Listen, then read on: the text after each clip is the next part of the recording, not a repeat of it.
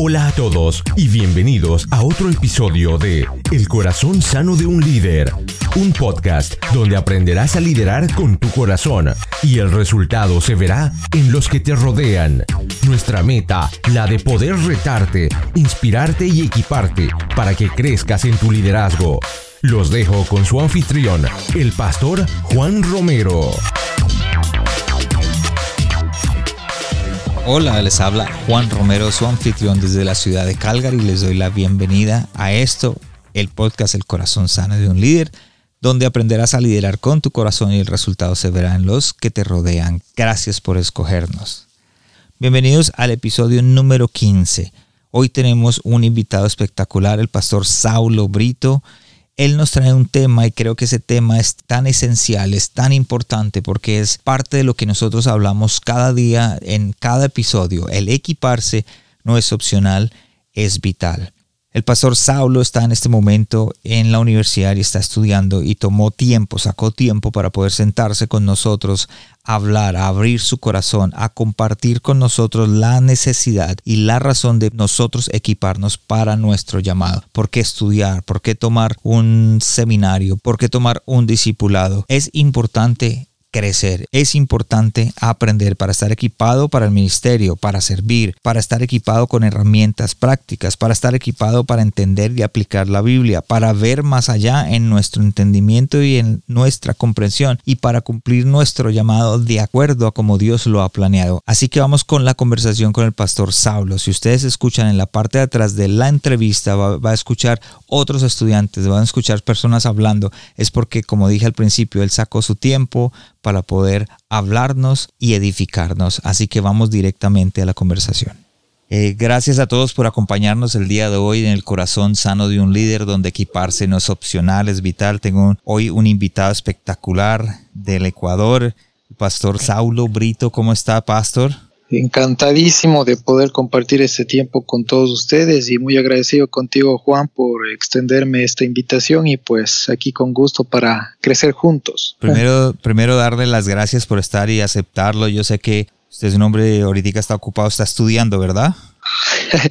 bueno, estoy con una agenda así, de verdad, un poquito apretado. Soy de Ecuador, más no me encuentro ahora en mi país, estoy fuera del país, estoy en Boston ahora, aprovechando unos cursos y unas clases que tengo y entonces casual ahora estoy en la, en la universidad, pero bueno, saca un tiempito porque sé que, que lo que está sucediendo ahora es planificado, es, quiero ser sensible siempre a lo que Dios tiene para nuestras vidas y entonces aquí estamos, estoy con gusto, listo para poder eh, atender a la, necesidad que la iglesia de Latinoamérica, que la iglesia de Cristo tiene. Entonces, quiero ser una rayita más, un puntito más a toda esa grandiosa gente que trabaja para el reino. Entonces, si mi vida, mis palabras, mi testimonio o algo puede servir de motivación para alguien, pues bienvenido sea. Así es, Pastor. Y creo que ese es el, el, fin que tenemos aquí en el podcast, de que con la experiencia suya, eh, hay gente que va más adelante que nosotros y que sabe un poco más que nosotros, que de pronto Dios los ha llevado por un camino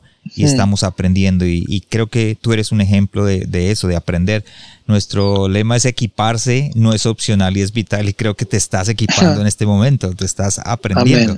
Y ese es, ese es el tema que, que, tenemos el día de hoy para los que nos están escuchando, el equiparnos es importante, interesante. El pastor es de Ecuador. Pues, cuéntanos un poquito de ti, pastor, porque hay mucha gente que nos escucha de pronto en Argentina, aquí en Estados Unidos, en, en Canadá. Y pues obviamente, ¿quién, quién, es, ¿quién es Saulo Brito? Bueno, este, tengo el tremendo privilegio de haber nacido en una, en una casa cristiana, una casa, una familia que ama a Dios con todas sus fuerzas, soy pastor, pastor ordenado, hace un par de años atrás, más vengo de un hogar eh, sacerdotal, si podríamos decirle. Mis papás son pastores, eh, más de 36 años ya en Ecuador. Ellos están pastoreando la iglesia ah, en la ciudad de Cuenca y pues yo vivía un tiempo acá también en Estados Unidos, pero hace unos más o menos 8 o 9 años Dios nos llevó de nuevo a mi esposa a, a, Latinoamérica, Ecuador y pues sirvo como pastor en esta iglesia junto con el equipo que también están mis hermanos, está mi hermano, mi hermana y pues bueno, la parte ministerial es, es eso, ¿no? He tenido muy buenas bases, gracias a Dios, porque mis padres más que cualquier versículo, más que cualquier prédica, ellos han sido el ejemplo vivo, ¿no? De cómo es de entregar tu vida al servicio. Entonces, tengo el enorme privilegio de tener a mis padres como un gran ejemplo y un camino a, a seguir, ¿no? Yo creo que todo lo que yo soy ahora y lo que tengo, primeramente Dios, por supuesto, pero mis padres abrieron una, una brecha. Y pues a nosotros que estamos tomando la posta se nos hace un poquito más fácil poder continuar lo que ellos iniciaron. Entonces, sí, más o menos eso es algo en lo que un poquito lo que me pueden conocer. Qué, importante eso, pastor, de poder eh, saber de que nosotros como padres tenemos esa responsabilidad de ser el ejemplo para nuestros hijos y tú eres el fruto de, un ejemplo, de un ejemplo de, bendición y de llevar una familia. Pastor, ¿qué, iglesia es el nombre? Pues obviamente de la iglesia. Ya. La iglesia se llama Tiempos Nuevos y pues está situada en la ciudad de Cuenca, Ecuador, al sur del país. Nosotros Estamos muy agradecidos con Dios por el, impacto que de una u otra manera la iglesia está teniendo dentro de la ciudad, de la sociedad y, y dentro de mi país. No lo digo con orgullo, no, sino le digo con agradecimiento como Dios ha visto nuestras vidas, vasos rotos, vasijas frágiles para poder servirle. Entonces, bendito Dios, hemos tenido unos hermosos años ahora, hemos visto la mano de Dios, un crecimiento también impresionante y muy agradecidos de verdad por la oportunidad de trabajar en esta preciosa casa. Para aquellos pastores que nos están escuchando, esto debe ser una palabra de afirmación de que de que cuando Dios quiere hacer algo lo, hace y, puede, ¿verdad? ¿Qué, ¿Cuál sería el consejo suyo para aquellos que pastores que en este momento están como dicen, wow, estamos aquí? ¿Qué, ¿Qué, le dirías? Pues eh, fui invitado, de hecho, ahora acá a los estados. Estuve en una conferencia con unos pastores en Atlanta. Ahora estoy en Boston. La próxima semana voy para Nashville, compartiendo con, de verdad, con personas muy reconocidas en el medio latino eh, y, bueno, a nivel mundial en realidad. Y, y siempre cuando uno se topa con algunos pastores, casual esta semana estuve dialogando con unos pastores locales acá en Boston y, y pues la iglesia no se mide por números, no, no se mide, más sí demuestra en cierta manera algún tipo de fruto. Y, y, recuerdo que unos años atrás mis padres decían, Señor, ¿qué está pasando? Porque nosotros vivíamos como iglesia a, las afueras de la ciudad y eh, estábamos yo creo que como 28, 29 años, entre comillas, en el anonimato. Y en la zona donde estábamos, de verdad que ahí no pasaba nada, sino solo crímenes, venta de alcohol, droga. De hecho, en la zona donde estaba nuestra iglesia, habían tres o cuatro fábricas de ídolos de las más grandes de mi ciudad y que del país y que incluso mandaban ídolos para afuera de, del país. Y entonces mis padres en esto preguntaban y decían, Señor, ¿qué estamos haciendo mal? Porque para ese entonces, durante 29 años, Juan, nosotros éramos como 90 personas. Oh. Eh, y en un culto y en un culto de avivamiento creo que hemos sido tal vez unos 120, pero eso era como que lo máximo, ¿no? Y pues ahora Dios nos ha llevado, bendito Dios es Dios, nada más que Dios. En estos últimos años tuvimos una transición de las afueras de la ciudad y estamos cerca ahora del downtown, del centro de la ciudad, como a unas escasas cuatro cuadras del centro principal de la ciudad. Entonces, eh, hemos tenido, por la gracia de Dios, un crecimiento muy grande, no del 10, no del 30, no del 60%, sino en estos últimos años Dios nos ha, bueno, sobrepasó las expectativas, un crecimiento como del 800% en la membresía de la iglesia. Ah.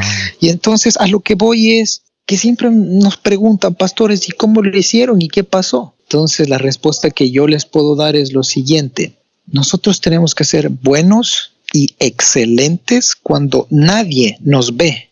Es decir, mientras más vivamos en el anonimato, somos candidatos número uno para que Dios nos lleve a buenos lugares, a lugares grandes. Y me encanta un libro, un versículo en el libro de Proverbios que dice, el hombre que es trabajador, que es diligente, que es bueno en lo que hace, la Biblia dice, no lo digo yo, no estará delante de gente insignificante, sino estará delante de reyes.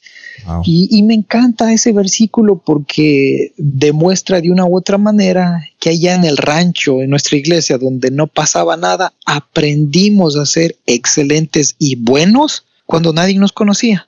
Aprendimos a ser buenos cuando ni, nadie ni siquiera sabía tu nombre. Y entonces se cumple el principio bíblico que dice, oye, si en lo poco tú eres buenísimo y fiel, no te estreses. Dios sobre mucho te pondrá. Entonces, eh, eh, eh, esta es, yo no sé si esto motiva a alguien, pero a mi vida me motiva a saber que no importa ahora los números. Muchas veces nosotros tenemos que incluso tomar y predicar en esos lugares donde nadie quiere ir y predicar. A veces queremos que nuestra primera conferencia sea ante miles de personas o, yo, yo soy músico también de profesión, tal vez como músico tocar, no sé, en los mejores auditorios. No, no, no, no. Como alguien dice, el buen gallo canta en cualquier gallinero.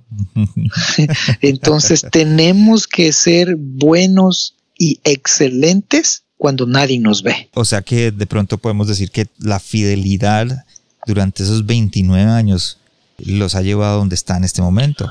Oh, sí, es un proceso de, de, paciencia, es un proceso de creer en que Dios tiene algo más, ¿no? Recuerdo que mis padres un tiempo decían, Señor, ¿por qué, no sé, no vienen 500 personas? Y entonces entre nosotros como equipo dialogamos y entendíamos la revelación que Dios decía, mira, si tú no puedes manejar bien o lidiar con 50 personas, no esperes tener 500, porque Dios nunca te va a dar algo que no logres soportar. Entonces, no necesariamente ese verso se aplica a lo que es un pecado o alguna crisis. Dios no te pondrá algo más sobre tus hombros. No, no, no. Se refiere a todo en la vida. Si es que yo no puedo y no soy buen líder con 100 personas, no esperemos tener 300, 500, 700. Entonces, eh, es el principio, ¿no? Es el principio ese de que Dios te lleva por un camino de paciencia en el cual moldea tu carácter. La otra vez yo ponía algo así en las redes sociales. La, idea, la idea es esta, que desde una persona con un éxito inmediato, uff, cae rapidísimo. Pero la persona que trabajó el carácter en el anonimato, esa es la que dura más. Entonces, eh, el proceso, sí, el ser moldeado eh, en esta parte del carácter, la paciencia, eh, la fidelidad, yo creo que Dios toma notas de eso y lo apunta en su agenda. Él no se queda con nada, él ve todo lo que tú haces, tu fidelidad, cuando callaste, cuando siempre él, va a hacerlo. Y hablaste algo interesante, Pastor, que dijiste un buen líder. Y mm, de eso hoy vamos a hablar, de cómo poder ser un buen líder y equiparnos para aquello. Em, hay una, un Proverbios 4.7 dice, antes de cualquier cosa adquiere sabiduría y, ese es, eh, para mí ha sido tan importante porque creo que la sabiduría es necesaria, esa sabiduría. Y este podcast, para los que nos escuchan, sabe que se basa en Proverbios 22, 17, que es inclina eh, tu oído a los sabios. La pregunta para ti, la importancia de prepararse y educarse para el llamado, no para la profesión, sino para nuestro llamado, ¿es importante? 100%. Ahora que tú mencionas la palabra de conocimiento dentro de Proverbios, Proverbios capítulo 2, versículo 10, la idea es esta, en una versión suele decir, porque la sabiduría entrará en tu corazón y el conocimiento será grato a tu alma. Eh, yo soy profesor de, cultura hebrea, de hebreo, Entonces me gusta lo que dice en el original porque la palabra para conocimiento es dat una de las palabras, otra es hokma, pero cuando uno piensa en esta palabra no se refiere al principio literalmente a ser un estudioso de universidad o algo, sino se refiere a una intimidad. Yo voy a recibir un nuevo nivel de intimidad y de revelación de algo mientras más esté en lo secreto. Entonces, Da'at o Hokma, que significa sabiduría, pues primero comienza como dice igual Proverbios, el principio para ser genio en la vida es el temor a Dios, a Jehová. Y segundo, para ir a lo que mencionas de preparar, pues yo siempre motivo, yo dirijo un instituto teológico, bíblico y también un instituto de música en mi país y siempre estoy motivando a los muchachos prepárense, prepárense, estudien. Y yo suelo contar a veces como forma de chiste o algo, digo, Dios no utiliza a vagos o a burros, solo dos veces utilizó una para Balaam y la otra cuando entró en Jerusalén. Pero Dios quiere que nosotros nos preparemos. Tenemos que darle tela para que él pueda utilizar la tijera y cortar, porque si es que no damos algo que él pueda trabajar, pues no va a poder, no va a poder. Nosotros tenemos que invertir, jamás tengamos pena de invertir en el conocimiento. ¿Por qué? Porque este paga buenísimos intereses. No, y, y hay una, siempre yo digo algo, es que hay, hay una cultura, de pronto dentro de nosotros que somos latinoamericanos, hay una cultura en que, bueno, Dios me llamó, pero no me preparo, sino que simplemente voy, eh, monto la iglesia porque Dios me llamó y no tengo una, un conocimiento de la Biblia, no, no sé qué es eh, esa herramienta, que es eh, un entendimiento o comprensión, mejor dicho, de la palabra de Dios, sino simplemente estoy trabajando para levantar lo que Dios me dijo, pero no hay no hay esa en, em, ganas de aprender. Y hay una generación nueva que yo veo que está creciendo, que están haciendo podcasts, que están eh, buscando aprender de Dios, están diciendo vamos a montar una iglesia, vamos. Pero el consejo hacia ellos, ¿qué sería lo primero que tendría que hacer? Pues bueno, yo siempre le he orado y digo, Dios, tú dame más pasión por estudiar tu palabra. Y, y, con eso yo, bueno, capaz que les cuento algo muy íntimo de mí. Yo, yo en el colegio, yo en la escuela era malo, malo, malísimo. y no me gustaba. pasamos y, por eso. y, no, y, no me, y no me gustaba estudiar, como que luchaba mucho en ese sentido. Y bueno, terminé el colegio y, y más bien ahora, ahora yo invierto todo lo que puedo y lo que tengo en meter conocimiento primeramente a nuestra mente. Es tan necesario y vital. Yo menciono mucho a los chicos, una persona que ahora no quiera crecer es porque es vago, porque está tan fácil en las, eh, eh, eh, imagínense, la internet, la internet y todo esto está al alcance. Si alguien dice, no puedo viajar al exterior para prepararme a otra ciudad o no sé, a la capital, pues en internet hay tantas universidades, tanta cosa. Ahora mismo yo estoy aquí haciendo unos cursos de especialización en los Estados Unidos, igual en teología, yo vengo estudiando, yo he estudiado, de hecho mi primera profesión es músico, yo estudié 11 años música.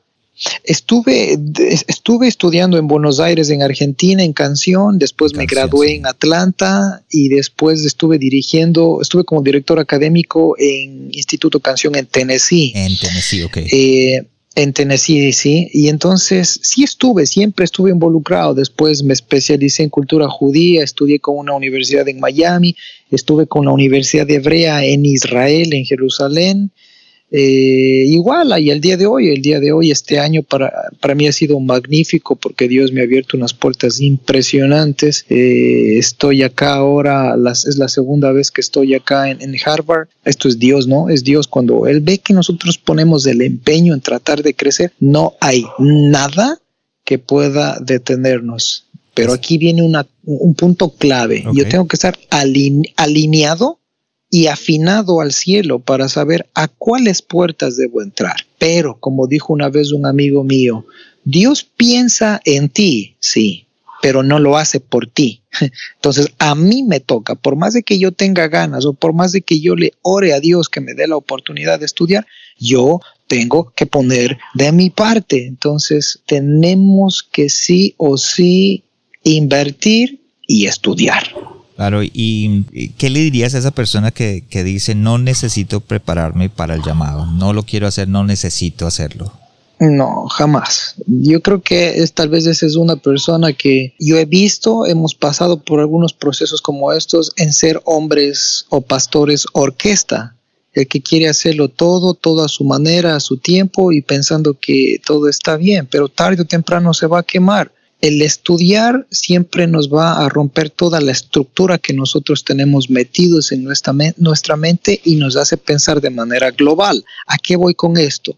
A que si yo soy pastor y estoy liderando mi iglesia, mi casa de oración, no sé, eh, mi equipo de alabanza o algo, si yo trabajo solo, voy a llegar, sí, más rápido a un lugar. Pero si trabajo en equipo, uff, puede llegar más lejos. Pero esto no se va a lograr, no se va a lograr solo. Necesito primeramente romper esa estructura mental de conformismo en mi mente y entonces ahora sí comienzo a transformar. Aquí con la gente que yo me topo y en, y en, diferentes lugares donde Dios me ha dado la oportunidad de viajar, yo siempre les motivo a la gente y les digo, saben, las personas normales hacen cosas normales. ¿Qué?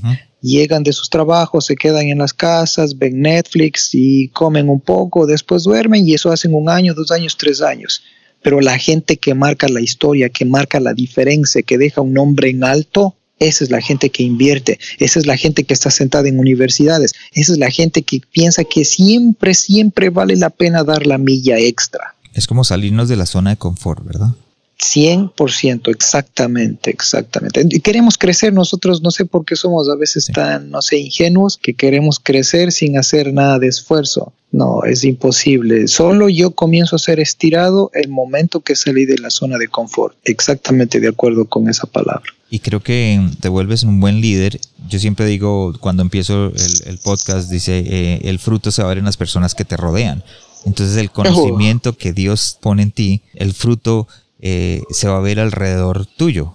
Así es, porque y a veces nosotros pensamos, ¿no? Que dentro del liderazgo significa que si es que, no sé, yo tengo masas que me siguen o tal vez no me siguen, queremos medir el liderazgo de esa manera, pero el primer punto que debemos lograr entender es que yo no necesito ser famoso para ser líder o influyente. ¿Por qué? Porque siempre habrá alguien que me está viendo. Pero si tú piensas que eres líder y te das la vuelta y no hay nadie atrás de tus espaldas, exactamente, eso no es ser líder. Porque el líder siempre va a tener seguidores. Siempre. Es, esa es la manera muchas veces en cómo nosotros medimos cómo van las cosas. Entonces, Sí, Es importante saberlo también porque el fruto no solamente se ve en las personas que lo rodean, se ve en ti mismo, en lo que uno crece. Entonces, si, eres un joven, te dices, ¿sabes qué? Estoy escuchando, soy joven, estoy empezando, eh, voy a comenzar. Empieza aprendiendo, empieza buscando eh, aquellas cosas que tienes que aprender, eh, la sabiduría. El resto viene por añadidura, el resto Dios lo pone alrededor. Una pregunta, ¿por qué crees que los pastores latinoamericanos su tendencia es no prepararse? No sé por qué, pero pienso que hay una, hay una, eh, eh, no es que piense, lo he visto, he visto que, que, la gente no se quiere preparar, sino que como que es más por, voy a hacerlo, pero no quiero soltar lo que estoy haciendo, sino que voy a, voy a hacer las cosas a mi manera. yo creo y no quiero ofender a nadie, ¿no? Pero como alguien dice, si es que le cae el guante, que, se lo chante. no, no quiero, no quiero sonar así feo, pero cuando uno aprende, se vuelve como un niño. Y entonces uno, el aprendizaje exige, exige mucha humildad. Sí. Entonces, si yo no estoy dispuesto como líder o pastor a ser enseñado, ya morí. Okay. Porque el día que yo dejo de aprender, pues obviamente ya no existo. Entonces, yo creo que muchos de los impedimentos en Latinoamérica de los pastores son que no sé si entre comillas no somos tan humildes para ir y recibir una clase de alguien, no sé, ir a un instituto bíblico. Entonces, el orgullo, el orgullo puede ser una barrera gigantesca construida por ladrillos y estos ladrillos pueden ser de autosuficiencia mezclados con cemento de tal vez autoconformismo y qué sé yo, algunos tipos de complejos, no sé, en que, en que no podemos aprender, no sé. A mí me pasaba mucho como músico, yo estudié música desde los 10 años y cuando uno está en esa etapa de adolescente medio que no piensa bien, a los 14, 15 años, ah, yo, yo estaba ya dos años de graduarme en el conservatorio y, cuando alguien venía y me quería enseñar alguna nota, alguna cosa, yo decía, yo me reía y decía, no, ¿qué me vas a poder enseñar a mí? Entonces creo que a veces pensamos mucho como niños o adolescentes en plena pubertad y decimos o creemos que lo sabemos todo, pero no. El momento que nosotros comprendemos que la humildad abre puertas es el momento que comenzamos a crecer. Entonces mi consejo sería eso, ser más humildes y más humildes. Y el hecho de que estés ahí en este momento aprendiendo, eh, eso me muestra de que quieres crecer más y quieres alcanzar más. No todo me lo sé, pero estoy aprendiendo. La razón por la que te preguntaba eso es porque yo me doy cuenta de que, por ejemplo, yo vivo aquí en Calgary, en Canadá, y, viví muchos años en Estados Unidos, pero los canadienses y, los americanos dicen, vamos a hacer unas clases de cualquier tema y de liderazgo, y, y aparecen todos.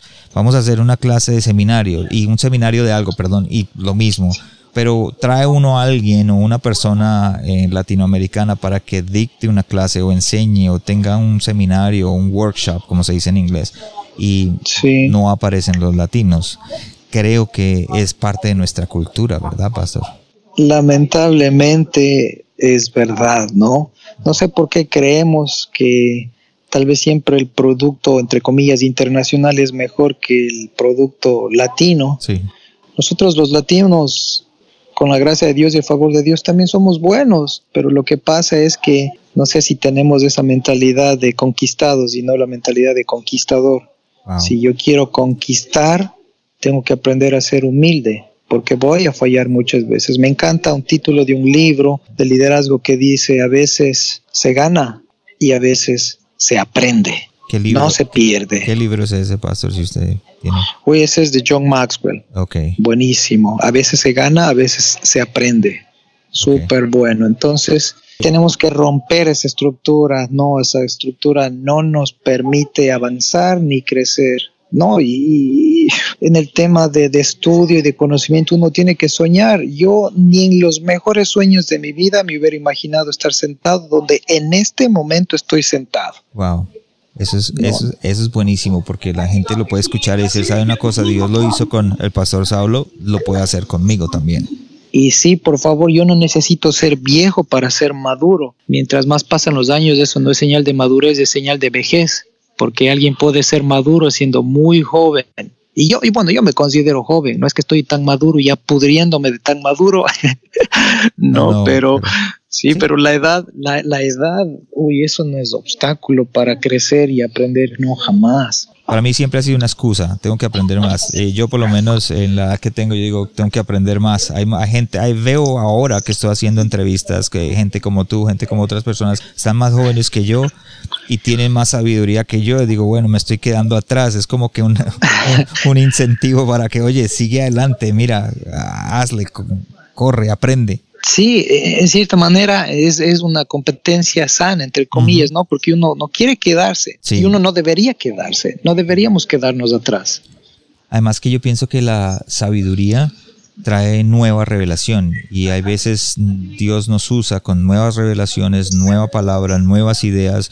Eh, Dios es un Dios creativo y por ende Dios te enseña a ser creativo. A los que nos están escuchando en este momento, hay personas jóvenes que dicen quiero aprender más, pues eh, dentro del podcast, en la parte de abajo del podcast, para los que nos escuchan están los links del pastor Saulo, está Facebook, Instagram, está todo, de todo lo que hablamos está ahí para que lo sigan y sigan aprendiendo de él y si tienen preguntas preguntas, pues se acerquen a él por medio de, ese, de, de esas um, plataformas que son los, las medios sociales. Amén. Tengo unas preguntas para hacerle como siempre en cada, en cada entrevista. Hago estas preguntas y son preguntas de, de, hábitos y preguntas que son preguntas íntimas.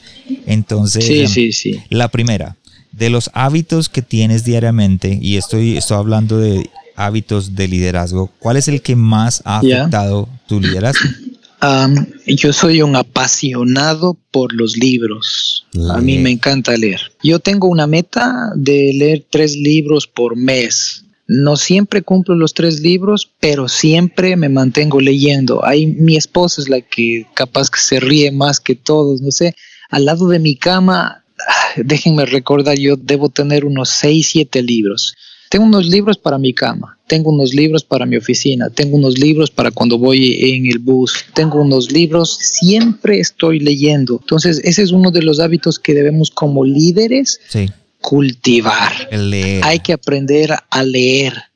Uy, hay que aprender a leer. Y siempre digo, de pronto hay revelaciones que se las dan a otras personas que uno puede aprender de ellas. Esa es la manera número uno de poder aprender. A veces nosotros queremos, no sé, llegar, sí, a grandes lugares, pero por cosas, circunstancias tal vez económicas nos impiden. Entonces cómprese un libro, porque en el libro está escrito la mejor experiencia de esa persona. Yo puedo tener grandes mentores en mi vida y que jamás ellos hubieran sabido que son mis mentores, pero ahí están en los libros. También tengo que saber qué leer, ¿no? Y tener mucho cuidado de qué es lo que estoy leyendo. Excelente hábito, es un hábito que yo tengo también, que es leer, es, es importante aprender. La segunda pregunta, Pastor, ¿cómo te estás preparando para el siguiente paso en tu llamado? Y me refiero a que cada uno de los que estamos acá, todos tenemos un, estamos en un, en un momento en nuestra vida, en una, eh, en una etapa en donde tenemos que dar el siguiente paso. No sabemos la tuya, pero queremos saber cómo te estás preparando para ella. Bueno, yo creo que va muy ligado con lo que estoy haciendo ahora acá. Yo debería estar ahora en mi casa, en mi trabajo, en mi iglesia ya en Ecuador, pero llevo, este ya voy para la cuarta semana o quinta semana, si no estoy mal, aquí en Estados Unidos, preparándome y estudiando. Yo ahora estoy haciendo cursos de especialidad en, en cultura judía, en judaísmo. Y entonces creo que la parte a la que nosotros debemos entender es cuando tú sabes cuál es tu propósito, tu llamado, es mucho más fácil tomar decisiones. Es mucho más fácil invertir dinero cuando tú entiendes cuál es tu llamado. Y voy de nuevo a mencionar lo que, lo que, lo que dije hace un momento, que tengo que aprender a invertir para poder crecer. Y, alguien una vez dijo que nunca debes temer invertir, como mencioné hace un momento, porque siempre el conocimiento genera buenos intereses. Entonces me preparo de esa manera ahorita. Estás, invirtiendo en ti mismo y para los que nos escuchan, el invertir en, en, ti mismo, invertir en sabiduría, no es, no es tirar el dinero por la borda, es necesario a veces aprender porque no sabemos a dónde Dios nos va a llevar dentro de dos años. De pronto uno dice, estoy en cierto lugar y si no fuera porque me preparé, no estaría acá. Así es, es que yo creo que el éxito, entre comillas, eh, no es casualidad siempre va combinado con preparación. Siempre, siempre. Pastor, tengo una tercera pregunta. ¿Cuál fue el último libro que leíste o el que le recomendarías a aquellos líderes que dicen, bueno, quiero aprender cuál libro, cuál es la recomendación? Demasiados, demasiados. Capaz que me pregunta, ¿de qué? No sé, voy a, a mí me encanta leer biografías. Depende del tema. Y se me viene a la mente, sí, se me viene a la mente un libro, eh, Biografías de Grandes Cristianos. Es una buenísima, donde se encuentran historias del escritor del libro El Peregrino, de Martín Lutero y bueno, de los reformadores. Yo diría para liderazgo hay dos libros súper buenos. Eh, uno se llama 12 días para actualizar tu vida de Tiago Brunet, un amigo mío. Eh, otro del mismo que se llama Descubre el mayor poder del mundo. Buen libro, súper bueno. Eh, ¿Qué otro libro? Los ocho hábitos de los mejores líderes de Marcos Witt. Ah, y los super clásicos de siempre, los 21 minutos más poderosos de un líder, que es de Maxwell. Desarrolle el líder que está en usted de Maxwell, las, ¿cuál más? las 17 leyes de trabajo en equipo de Maxwell y así la lista sigue de largo. Para los que, los que no tomaron nota o van manejando, porque el podcast de pronto lo pueden escuchar en el carro o lo pueden escuchar mientras hacen ejercicio o en tránsito, todos esos links o enlaces van a estar en, el, en las notas del podcast para que ustedes puedan verlo y aprender excelente, de ellos. Excelente. Otra pregunta, ¿de quién o de qué estás aprendiendo en este momento? Bueno, yo tengo una pasión ahorita. Estos últimos nueve años Dios me ha llevado a profundizar mucho lo que es la cultura judía. Creo que esa es, esa es la parte en la cual me estoy moviendo estos últimos años en el tema de ser maestro de Biblia. Sí.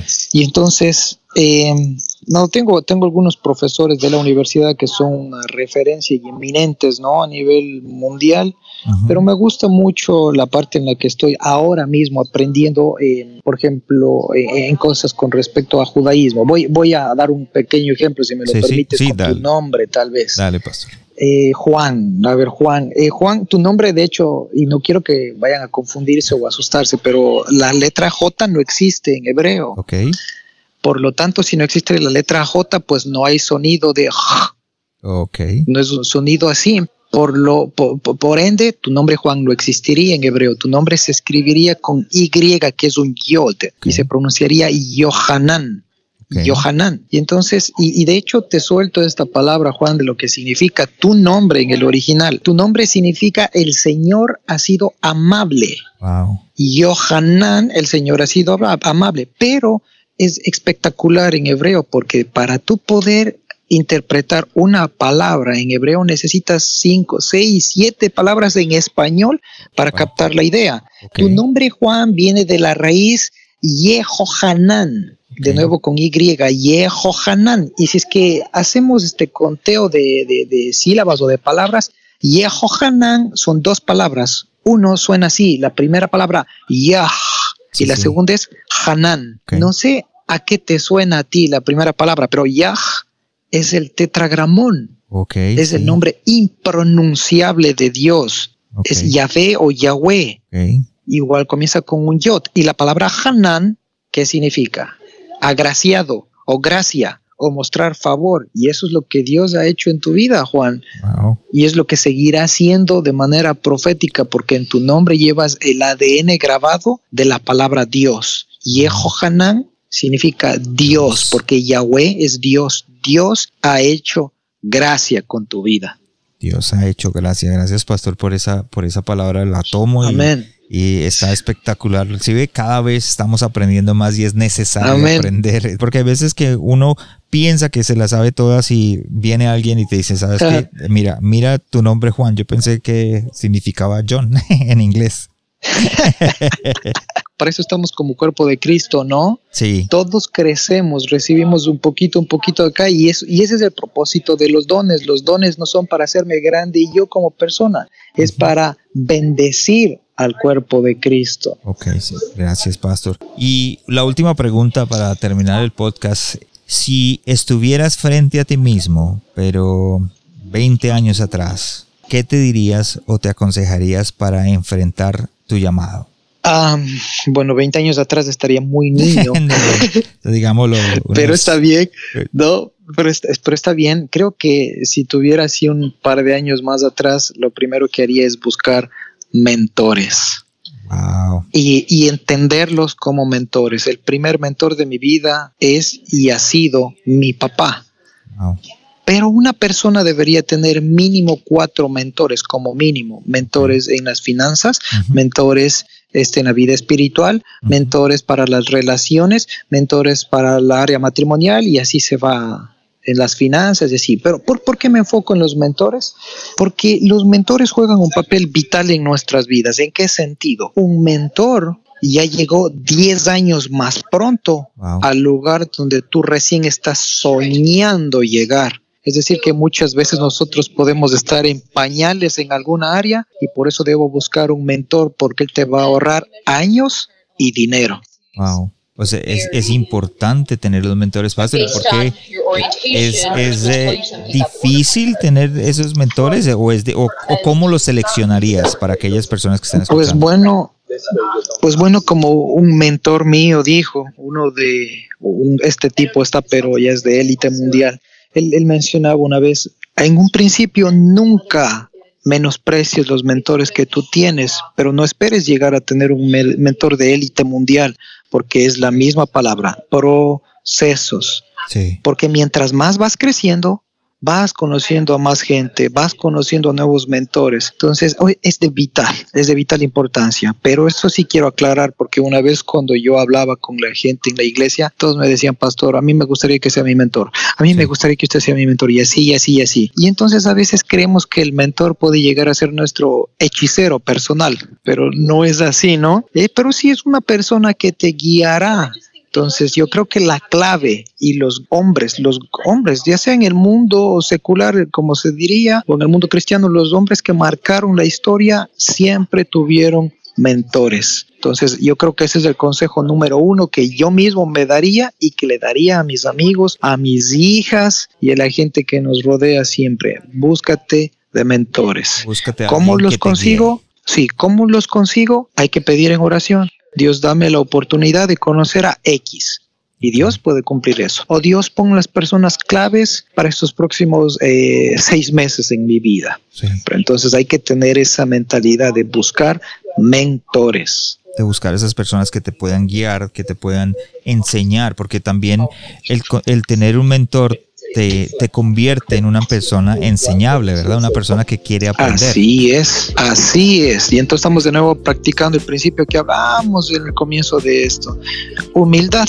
Cuando yo soy entonces de corazón sensible y humilde para aprender, uy, el aprendizaje viene mucho más rápido. Hay algo que en el episodio pasado que dije yo, ¿quién en mi vida podría decirme que no y que yo realmente escucharía? Y pienso que de pronto es por alguien que te puede, que está cerca de ti, alguien que te conoce y que sabe cuáles son tus debilidades, y no solamente tus debilidades, sino que también conoces tus dones, conoces los, los talentos que Dios ha puesto. Es que, es que, ¿por qué es importante esto? Porque a veces nos rodeamos de las personas equivocadas.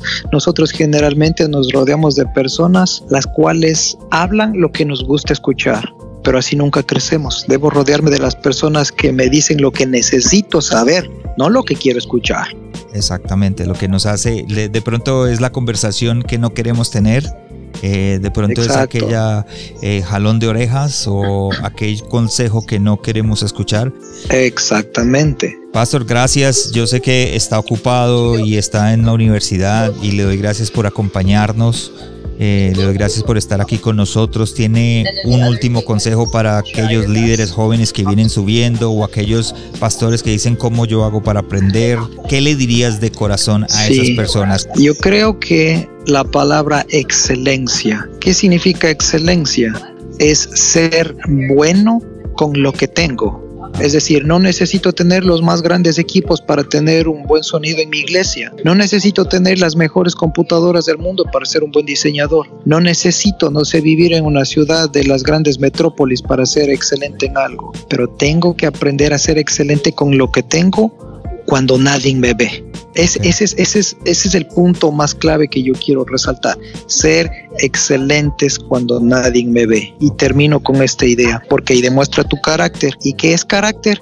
Ser lo que yo soy cuando nadie me está viendo. Wow. Gracias, Pastor, por eso. Gracias por acompañarnos el día de hoy. Y espero que no sea la última vez, que pronto nos podamos ver en un siguiente episodio. Sí, con gusto para servirles. Muy agradecido eh, de la invitación. Doy gracias a Dios por esto y tu vida, Juan.